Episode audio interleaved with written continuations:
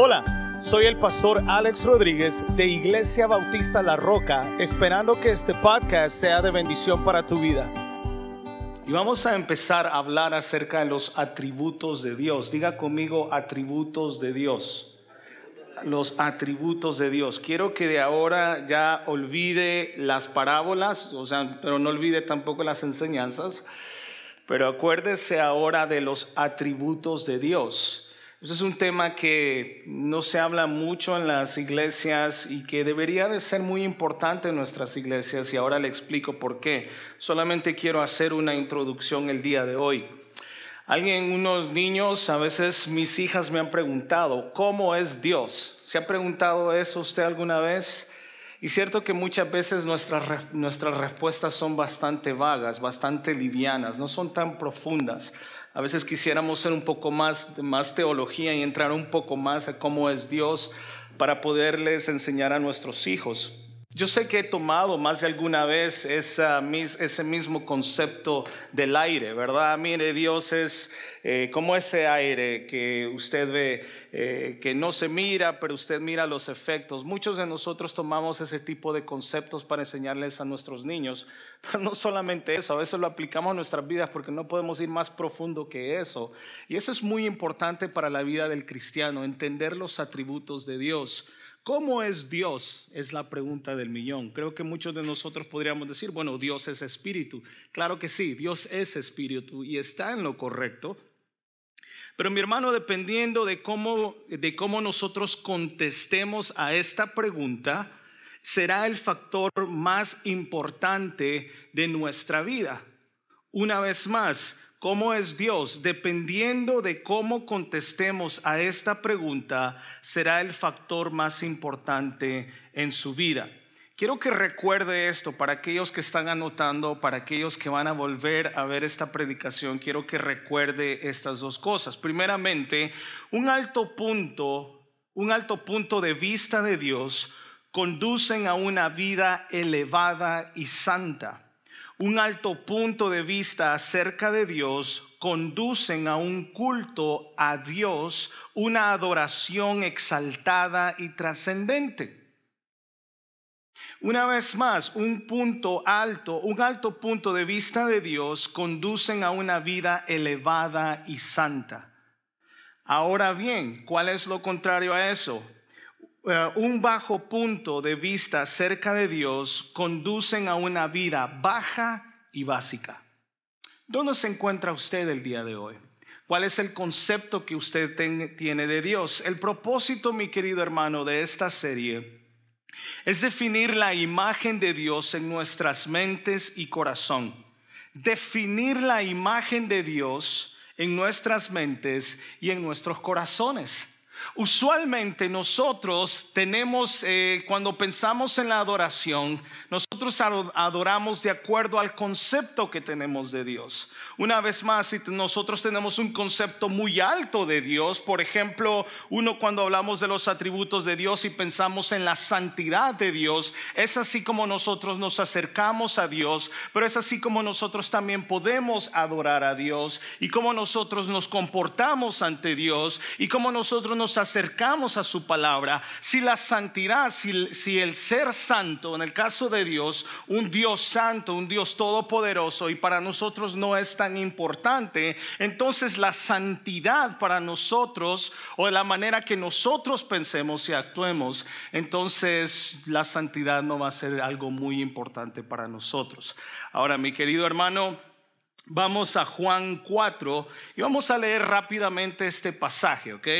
Este pasaje es muy conocido por todos nosotros y sobre todo para los adoradores. Cómo nos encanta hablar y hoy cómo quisiera que estuviera todo el grupo de alabanza el día de hoy y qué lástima que no están.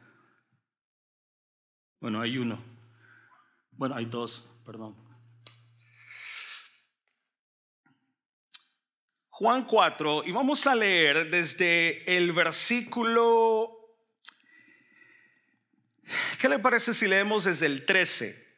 Juan 4, 13 dice así, respondió Jesús y le dijo, cualquiera que bebiere de esta agua volverá a tener sed. ¿Verdad? Más o menos lo que estábamos cantando ahorita.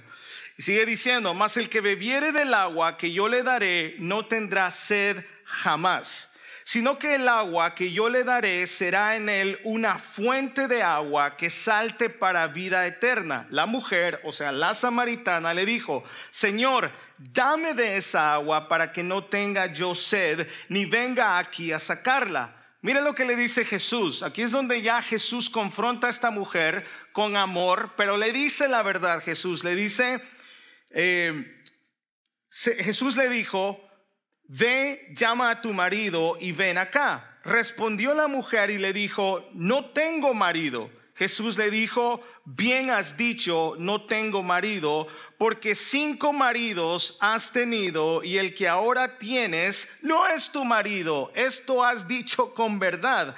La mujer, le dijo la mujer, Señor, me parece que tú eres profeta. Sea, Señor, vamos a movernos de este tema. Ya este tema ya no me gustó. Let's move on, en pocas palabras. Eso le dice, este, eh, no me saques tanto los trapitos al sol, ¿verdad? Vamos a hablar de otra cosa. Él dice, me parece que eres profeta. 20. Nuestros padres, ojo aquí, nuestros padres adoraron en este monte y vosotros decís que en Jerusalén es el lugar donde se debe de adorar. Jesús le dijo, mujer, créeme que la hora viene cuando ni en este monte ni en Jerusalén adoraréis al Padre. Vosotros, lea conmigo, si tiene ganas el día de hoy y tiene fuerza, lea conmigo, por favor, el 22. Vosotros adoráis lo que no sabéis. Quédese ahí, quédese ahí. Vosotros adoráis a quien qué? A quien no conocen. ¿Sabe usted que esa es una gran verdad que Jesús dijo en ese tiempo, pero que es muy real hoy en día? Nosotros adoramos, los músicos adoran, los salmistas adoran, los pastores adoran, la congregación adoran muchas veces a quien no conocemos. Nosotros conocemos a Dios por encima o nosotros conocemos a Dios de acuerdo a lo que el pastor nos enseña o de acuerdo a lo que Mite nos enseña o de acuerdo a lo que Guillermo nos enseña o de acuerdo a lo que en la escuela dominical nos han enseñado, pero rara vez hemos conocido a Dios a un nivel personal, saber quién realmente Dios es. Cuando yo, eh, cuando Diana quería conocerme a mí, pues tenía que sacarme las palabras con, a la fuerza. Tenía que saber cómo yo actuaba, le interesaba, decía yo, decía ella, con ese modelo me voy a casar, pero tenía que conocerme un poco más, tenía que acercarse un poco más. Y Jesús le dice, ustedes creen que conocen a quien adoran, pero ustedes no conocen. Ustedes no conocen a Dios. ¿Por qué razón? Porque los samaritanos se habían hecho una imagen, un concepto erróneo de Dios. Ellos no tenían el evangelio como los judíos o no tenían el mensaje o no tenían la revelación de Dios. No sé si usted sabe de historia o más o menos un poco del background de los samaritanos. Ellos tenían sus, propias convicciones, según ellos, sus propias creencias. Y es por eso que Jesús les dice, ustedes adoran a un Dios, a otro Dios pero menos realmente el Dios que debe de ser. En nuestro conocimiento, o el propósito de la serie, como decía, es definir la imagen de Dios en nuestras mentes y corazón, pero no de acuerdo a nuestros conceptos, sino al concepto de Dios mismo. Es nuestro conocimiento de Dios es nuestro conocimiento de Dios lo que determina qué es lo que pensamos, cómo pensamos, cómo actuamos, qué es lo que creemos, en lo que creemos, cómo adoramos, cómo invertimos nuestro tan valioso tiempo. ¿Sabía usted eso? que así como usted conoce a Dios, que así como usted eh, se ha acercado a Dios, también así usted invierte su tiempo. Recuerde su tiempo, dicen por ahí que el tiempo es qué? Oro, ¿verdad? Hermano, no hay un conocimiento más importante que el que tenga que ver con la visión correcta acerca de Dios. no hay un conocimiento más importante que el que tenga que ver con la visión correcta de Dios. A ver, ¿qué dice la sociedad de Dios? ¿Hay conceptos por ahí? ¿Se ha fijado que en, las redes sociales hoy en día todo mundo tiene una opinión de Dios? Todos tienen una opinión de Dios. Y más cuando se trata de estos problemas sociales. Más cuando se trata de la guerra, más cuando se trata de la injusticia, más cuando pa, pa, pa, pa. Entonces, todos tienen una, tienen una opinión. Everyone has an opinion. Everybody thinks they're experts. Todo mundo es experto. Pero cuando se trata de Dios y cuando todos tienen una opinión de Dios, me llama la atención que ninguno de ellos o muchos de ellos ni siquiera conocen la Biblia. Es interesante, nadie estudia la Biblia, pero tienen una opinión acerca de Dios. ¿No le parece raro eso? ¿No le parece increíble que aquellas personas que tienen una opinión de Dios o cómo las cosas deberían de ser en la iglesia no abren sus Biblias?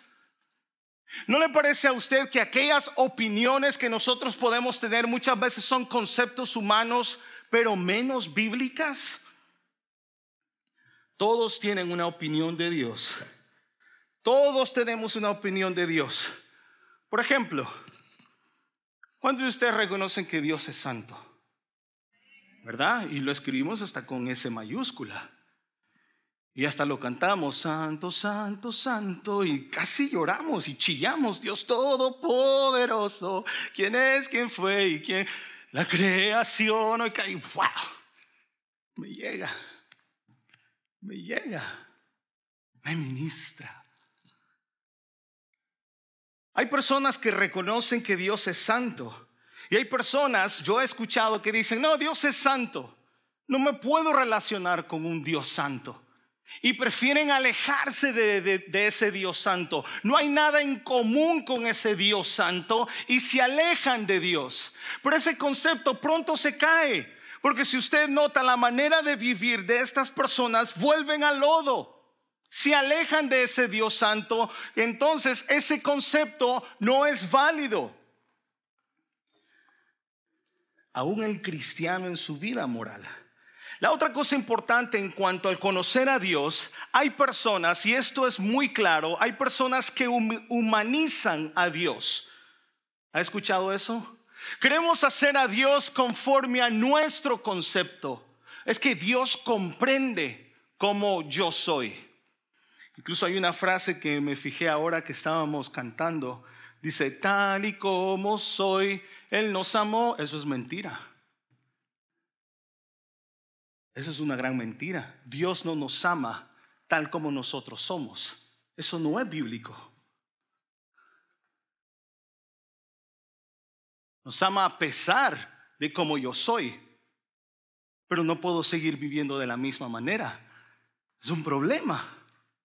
Es un problema creer de que Dios me ama tal como yo soy. Es humanizar a Dios.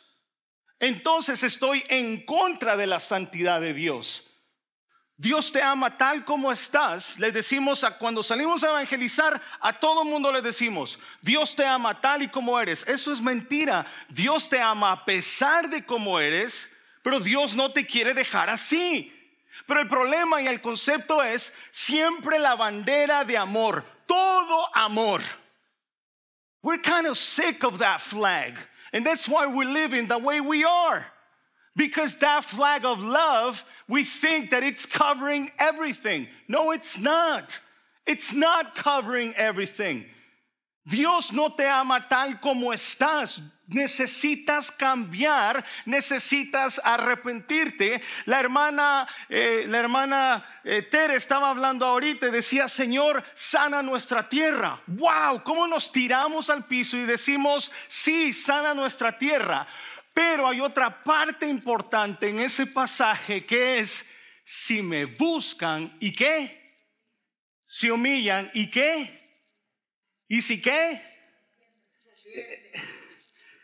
si se arrepienten de sus malos caminos, entonces, note bien, no viene primero sanar nuestra tierra, conviértanse, pero sigue como estás Así como estás está bien. Dios te ama así. A ver, sígale así como usted está con su señora, a ver si no sale corriendo. A ver, sígale así de testarudo y necio, a ver si la señora no sale corriendo. Entonces, ¿por qué creemos que tenemos que continuar de esa manera? Y es porque hemos humanizado a Dios de acuerdo a mis conceptos, de acuerdo a mis necesidades, y porque me niego a cambiar, entonces Dios dejó de ser un Dios santo. Es un grave problema que la iglesia necesita abrir los ojos. Es un grave problema que los líderes necesitan o necesitamos reconocer. Nosotros adoramos a Dios de la manera que lo concebimos. Asimismo le damos esa adoración y sobre todo, músicos, no los veo, no sé quiénes están aquí. Nosotros adoramos a Dios Hemos humanizado a Dios y le damos a Dios una adoración humana. Y en muchos casos, mediocre. Pero hay un problema porque siempre cuando hablamos de la adoración, siempre nos vamos con los pobres músicos, ¿no? Y los cacheteamos, bueno, por lo menos yo, los cacheteamos y les damos duro, pero realmente ese es otro problema. Porque en este momento Jesús está hablando con la samaritana y la samaritana, no sé, pero aquí no dice que era músico. No se trata de la música. Se trata una vez más de cómo nosotros percibimos a Dios, cómo nosotros vemos a Dios. Ahora, fíjese bien, volviendo eh, hermanos a Juan 4:34. No, 4:24, perdón. Dios es espíritu, fíjese bien, Dios es qué? Uno de los atributos. Me encanta uno de los atributos. Dios es espíritu y los que le adoran en espíritu y en verdad es necesario que le adoren. Mis hermanos queridos, la distorsión del conocimiento de Dios, humanizando a Dios, hay un grave problema cuando humanizamos a Dios. Hay un grave, grave problema cuando la iglesia ha humanizado a Dios y se acerca a Dios creyendo que Dios es uno de nosotros. Había una canción en los 80, creo, los 90 más o menos. Algunos de ustedes no habían nacido en, los 90. No, no sé si algunos se acuerdan, por no decir quiénes. Había una canción que se llamaba What if God was one of us? ¿Alguna vez la escuchaste? Me imaginé. Era una canción muy popular. What if God was one of us? ¿Qué tal si Dios fuera uno de nosotros? Y esa ha sido la visión y ha sido el concepto distorsionado no solamente del mundo, sino también de Dios, humanizando a Dios. Adoramos a un Dios de acuerdo a mi intelecto. A veces el intelecto en ese caso no va muy lejos. Y no porque no seamos muy sabios, sino porque no conocemos a Dios lo suficiente. Ahora ese conocimiento no afecta a mi vida, solamente afecta a mis emociones. ¿Se ha fijado usted muchas veces cómo en los conciertos, en esos momentos, enfrascamos la adoración? La adoración solamente es en ese momento la adoración se han convertido solamente en esas dos horas, tres horas. Pero nuestra vida no cambia. Nuestra vida no ha cambiado. ¿Qué es lo que pasa? ¿Qué es lo que pasa que cuando vamos a un concierto nuestra vida sigue igual? ¿Qué es lo que pasa que cuando escucho la palabra de Dios mi vida no está cambiando? ¿Qué está pasando con la iglesia? ¿Es mi estilo de enseñanza? ¿Es el mensaje? ¿Es lo que Jesús dijo? ¿Es que el pastor es muy duro?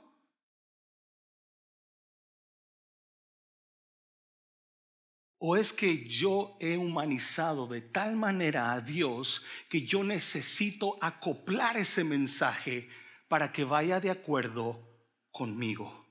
Porque si no va de acuerdo conmigo, entonces ese mensaje no es de Dios. Y es lo que está pasando en todas las iglesias hoy en día.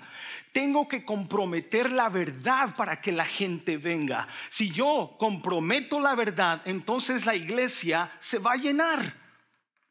Si yo mañana abro estas puertas y digo, venga a traer su milagro que Dios va a sanar, estoy seguro que necesitáramos más sillas.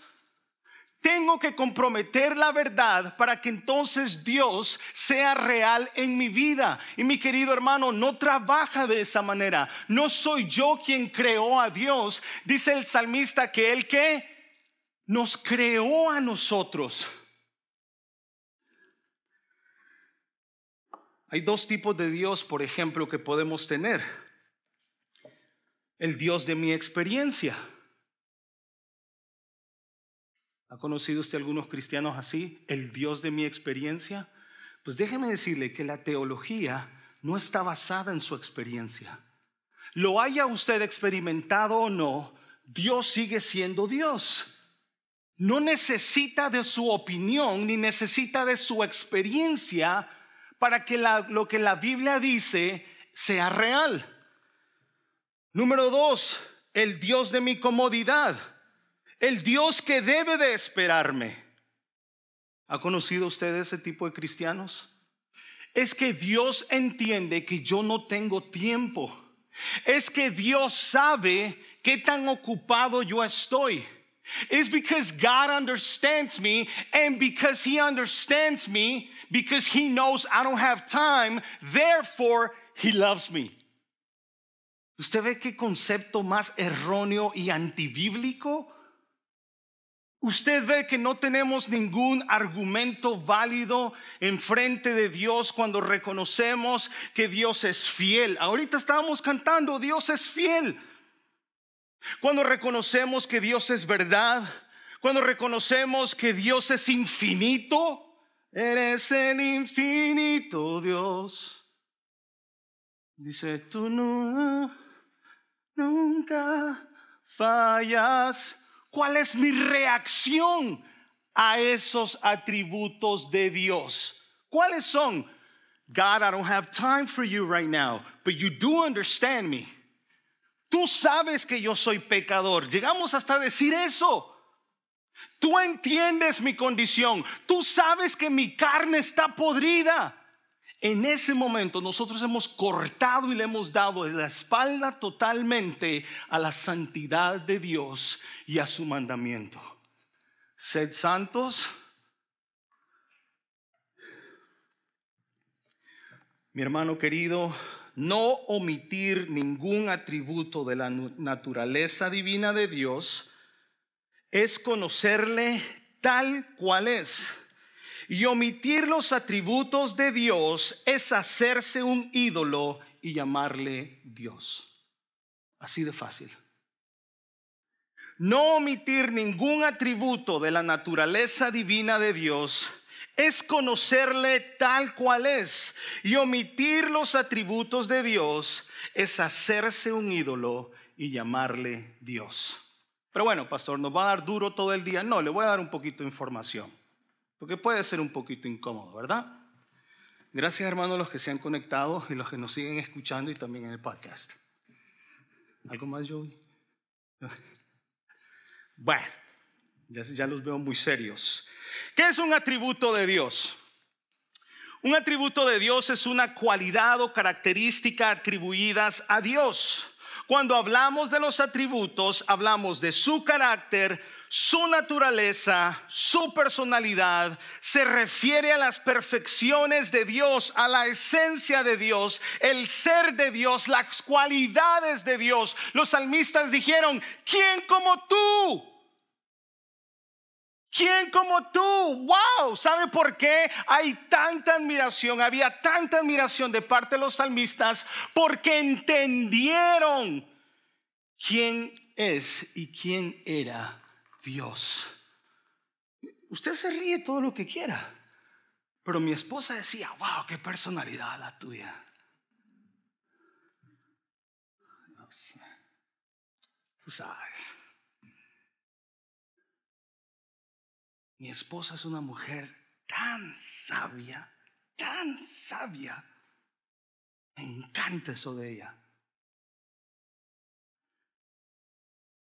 Tuve que comprender tuve que conocer. Y mi esposa es muy fiel, muy fiel. Lo voy a volver a decir en cámara, es muy fiel, por si acaso, ¿no? Muy fiel. Y lo otro de mi esposa es que se somete. Se, edita. Se edita. no está de acuerdo. Me dice, mira, tal cosa. No, no estoy de acuerdo. vamos a hacerlo así. Cuando ya me doy los dientes, ella siempre me dice, vamos a orar. ¿Ah? ¿Quién como mi esposa? Nadie. Digo yo, ¿verdad? Porque usted a lo mejor se está diciendo como esposo. No, no, la mía es igualito. Toma tiempo. Tomó tiempo conocerla. El salmista cuando conoció el corazón de Dios, las emociones de Dios, el poder de Dios, la omnisciencia de Dios, la omnipotencia de Dios, la sabiduría de Dios. Dijeron, ¿quién como tú? El mismo Job, después de pasar todo y haber expresado, dijo, de oídas te había oído, más que mis ojos ahora te ven. Quiere decir que probablemente en la congregación, entre la congregación, entre la iglesia y Dios, hay un gran, gran espacio en cuanto a nuestro conocimiento y el concepto que podemos tener de Dios. Una vez más, un atributo de Dios es una cualidad o características atribuidas a Dios. Cuando hablamos de atributos, hablamos de su carácter, de su naturaleza, de su personalidad. Se refiere a las perfecciones de Dios, es la esencia de Dios, el ser de Dios, las cualidades de Dios. Cuando usted, como decía ahorita, quiere conocer a una persona, cuando quieres saber cómo es esa persona, los atributos de Dios definen quién Dios es. Pero la iglesia tiene que detenerse y tiene que meditar y reflexionar en su concepto y cómo nos acercamos a Dios. ¿Cómo conoce usted a Dios? Porque alguien le dijo o porque Él le dijo a través de su palabra. Mi hermano querido, hay dos tipos de atributos. Primeramente está el atributo incomunicable, o sea, absolutos. Estos, estos atributos son aquellos que solamente le pertenecen a Dios. Los atributos absolutos o los atributos incomunicables solamente le pertenece a Dios. Y el segundo es el atributo comunicable o algunas personas le llaman eh, atributos morales son aquellos que Dios comparte con el hombre, como la bondad, la justicia, el conocimiento. Eso es importante conocer. ¿Por qué razón? Porque también entiendo por qué Dios nos hizo de la manera que nos hizo, a, su semejanza. ¿Por qué razón? Y Dios comparte estos atributos con nosotros. Cuando hablamos de los atributos absolutos de Dios, podemos hablar de la santidad, habla de la perfección, habla del carácter eh, sin defecto y sin pecado. ¿Se acuerda que Jesús que no había pecado en él? Éxodo 15, 11, Isaías 6, 3. Lo segundo, cuando hablamos de los atributos de Dios, o absolutos de Dios, estamos hablando de la inmutabilidad. No hay forma que la naturaleza de Dios cambie. Siempre será el mismo. Dios es el mismo hoy, fue el mismo ayer, hoy y siempre. Dios no cambia. Malaquías 3:6 y Hebreos 13:8 no los vamos a ver porque más adelante vamos a desarrollar estos atributos. ¿Cómo me afectan a mí? ¿Qué es lo que Dios espera de mí con estos atributos que Él tiene? La soberanía no le responde a nadie. Qué bonito, ese es uno de mis, de mis favoritos.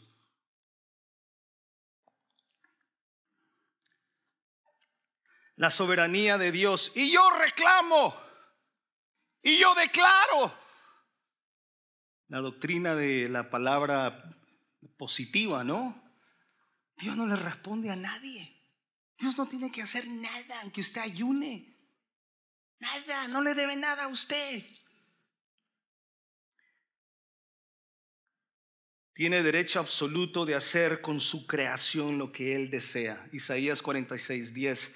Singularidad, singularidad, perdón, de Dios. No hay otro como Él. Isaías 43, 10 e Isaías 44, 6 y 7. El otro que podemos ver también es Dios es Espíritu, Juan 4, 24. Los atributos comunicables de Dios, por ejemplo, los morales. Podemos hablar de la bondad. El ser bueno solo puede ser entendido con la relación a Dios y su carácter. Somos buenos con nuestros hijos, ¿verdad? Damos a nuestros hijos lo que necesitamos y a veces damos un poquito más y a veces damos también una palmadita. Somos buenos. Dos, lo otro que podemos hablar en cuanto a los atributos morales de Dios, también el odio.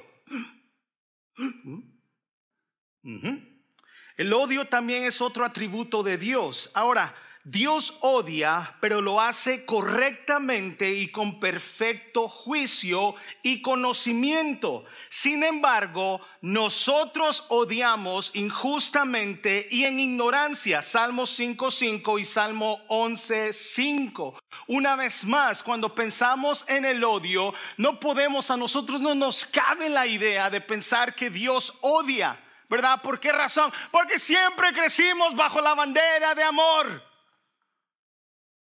Muchos maestros que deberían de haber vivido más en el tiempo de Woodstock. Peace and love. Everything is love. And smoke. Hoy no, Dios no odia. Dios no puede odiar.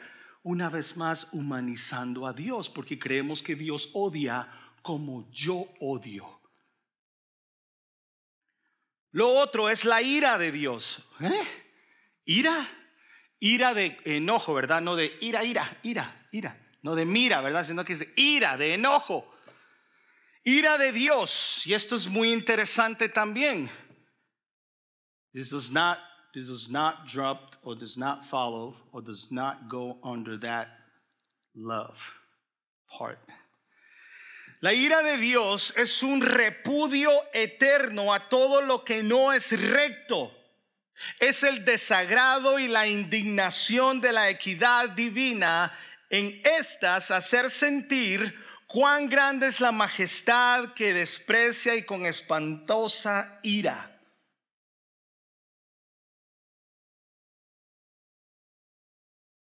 Mi hermano querido, una vez más, bíblicamente, Dios está airado.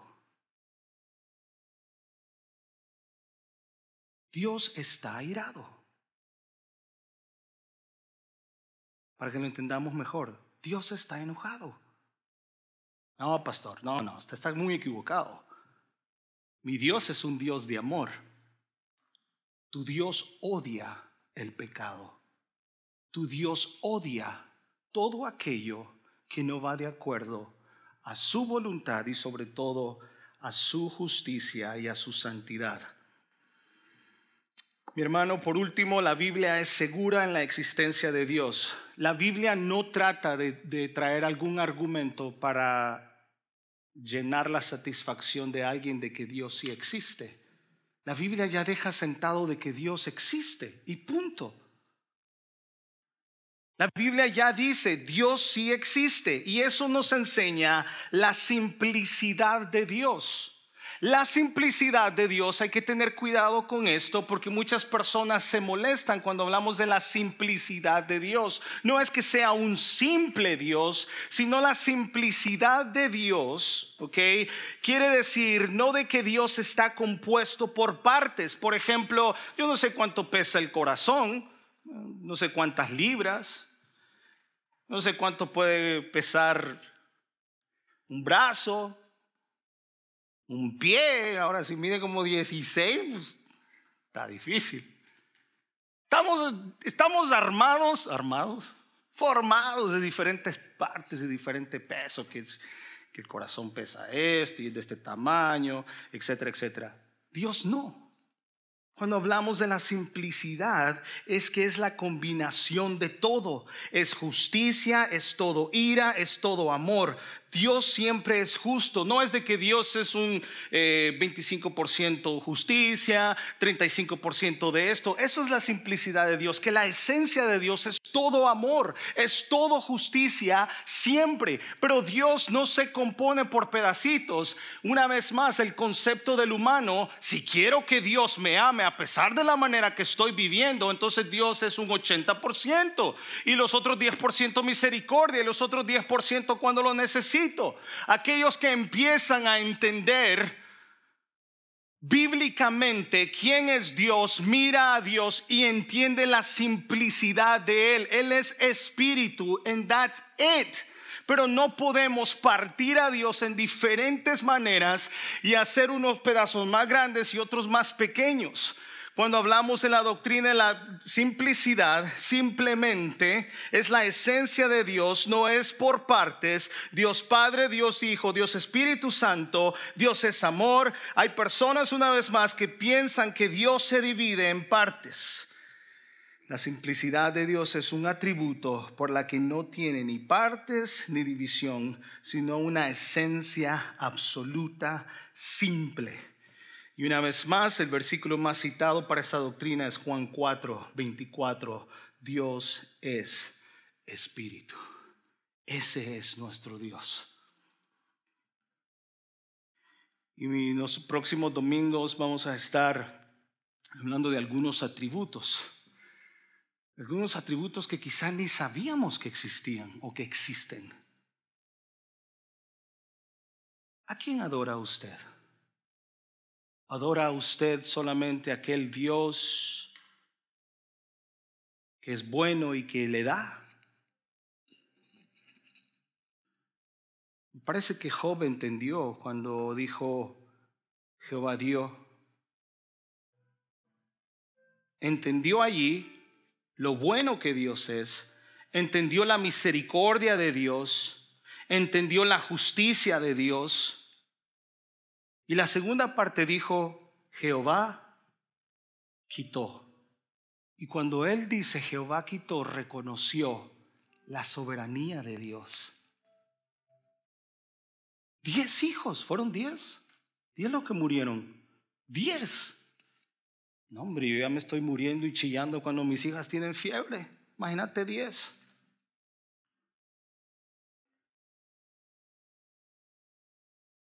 Tenía una conversación el día martes. Hablaba con una hermana y me decía, pastor, yo viví enojada con Dios cuando mi esposo falleció. No sé cuántos años me decía que vivió enojada.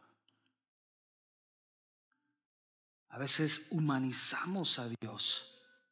Estamos humanizando a Dios y olvidamos el aspecto de la soberanía de Dios. Jehová dio, Jehová quitó. Y levanta sus manos y dice, sea el nombre de Jehová bendito.